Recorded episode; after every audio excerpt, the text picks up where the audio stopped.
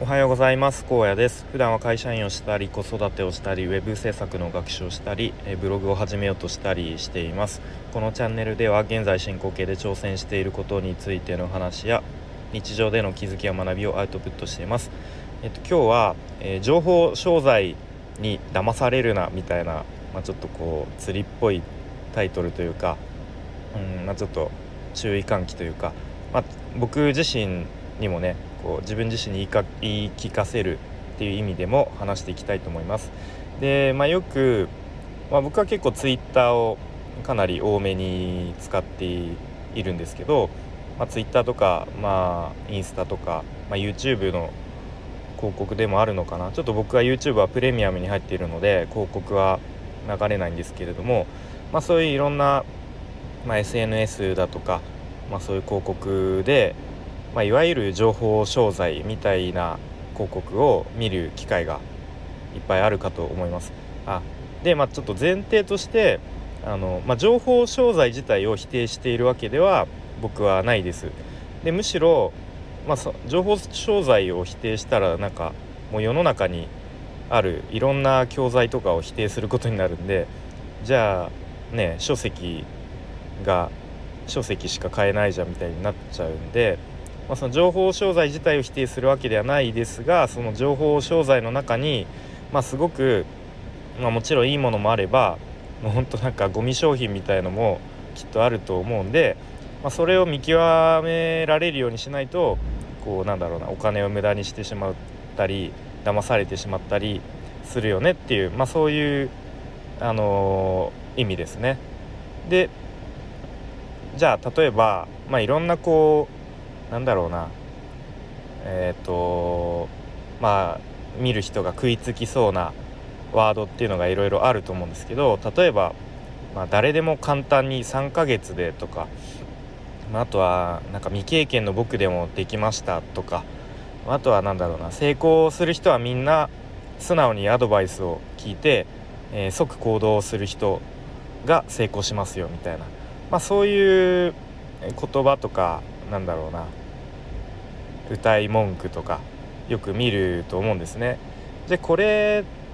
じゃあ本当にそうかっていうちょっと疑ってみてみるといや例えば「誰でも」っていう言葉誰でもってじゃああなたは成功できたかもしれないけど他にいるのっていうところですよね。でもう極端に言うといやサンプル1でしょっていうところですね。でこれが例えばじゃあ1,000人中、ね、990人が、えー、結果出しましたっていう事実があればあ、まあ、確かにこれならまあ誰でもってあの言ってもおかしくないなって思うんですけど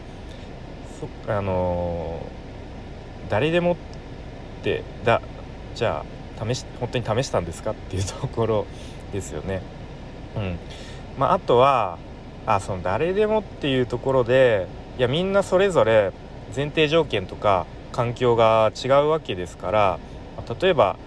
なんだろう、まあ、20代前半でうんまあ会社員だけど、まあ、割とホワイト企業に勤めてて、えー、残業はなし。で平日でも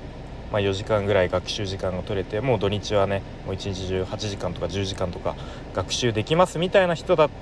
とまあ結構その学習に避ける時間多いですよね。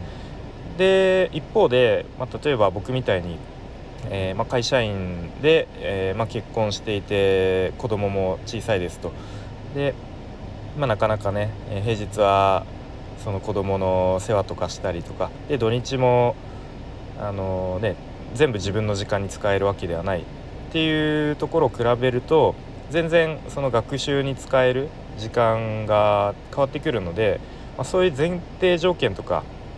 えー、その人その人の環境とかで、えー、違ってくるのでそれを一緒くたに誰でもとはちょっと言えないですよねっていうとこですね。まあ、あとは誰でも簡単に簡単にってどういうことだってところでうんまあ確かに何だろうなその決められたルート決められたことをやりさえすれば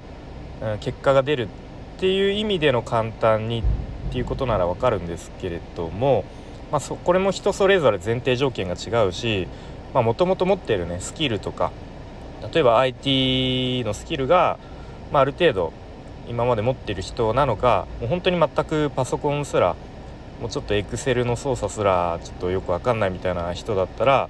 もうそもそもスタート時点で結構あの違うとは思うので、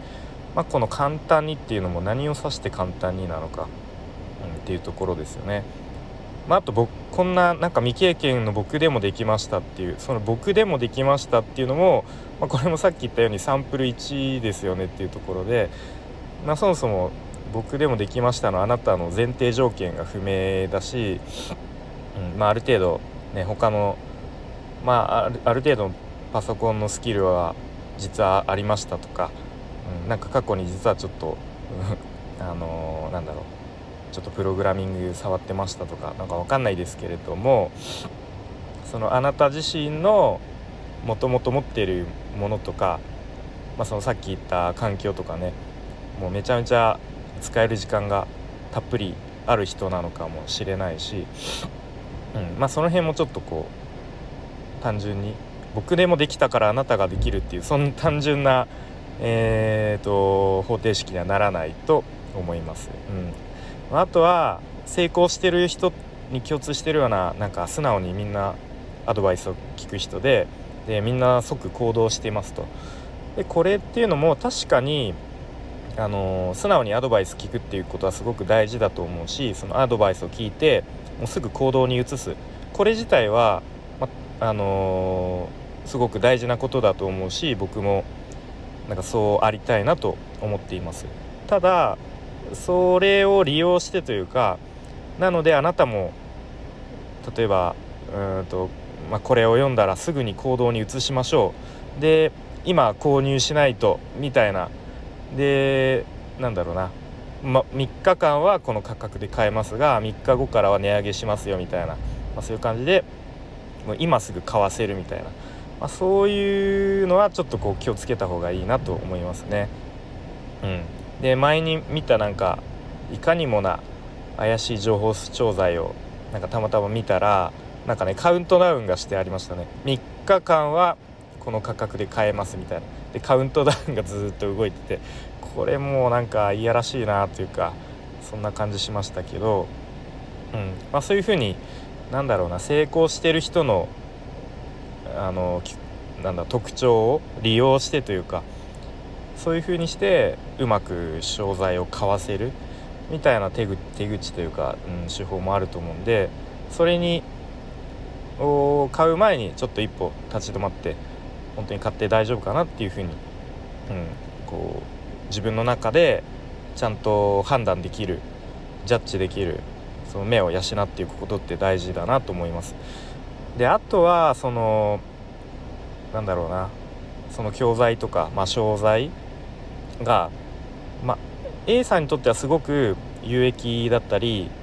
役に立つものだったとしても、まあ、当たり前ですけど B さんにとってはいやなんかいまいちなんか自分にはこう今すぐは役立たないなみたいのも、まあ、もちろんあるとは思うんでなんだろう結構ツイッターとかでなんか何々さんの、えー、教材を買って勉強してすごく今の自分に役立ちました。ありがとうございますみたいなとかを見てで結構それがねそういう意見が多かったとしても今の自分自身のなんかレベルとか求めているものとか方向性とかそういうものに、まあ、合っていればうん、あの全然買っていいと思うんですけどなんか合わないのになんかみんなが言ってるからなんか良さそうだなみたいな風に買っちゃってなんかやってみたらいまいち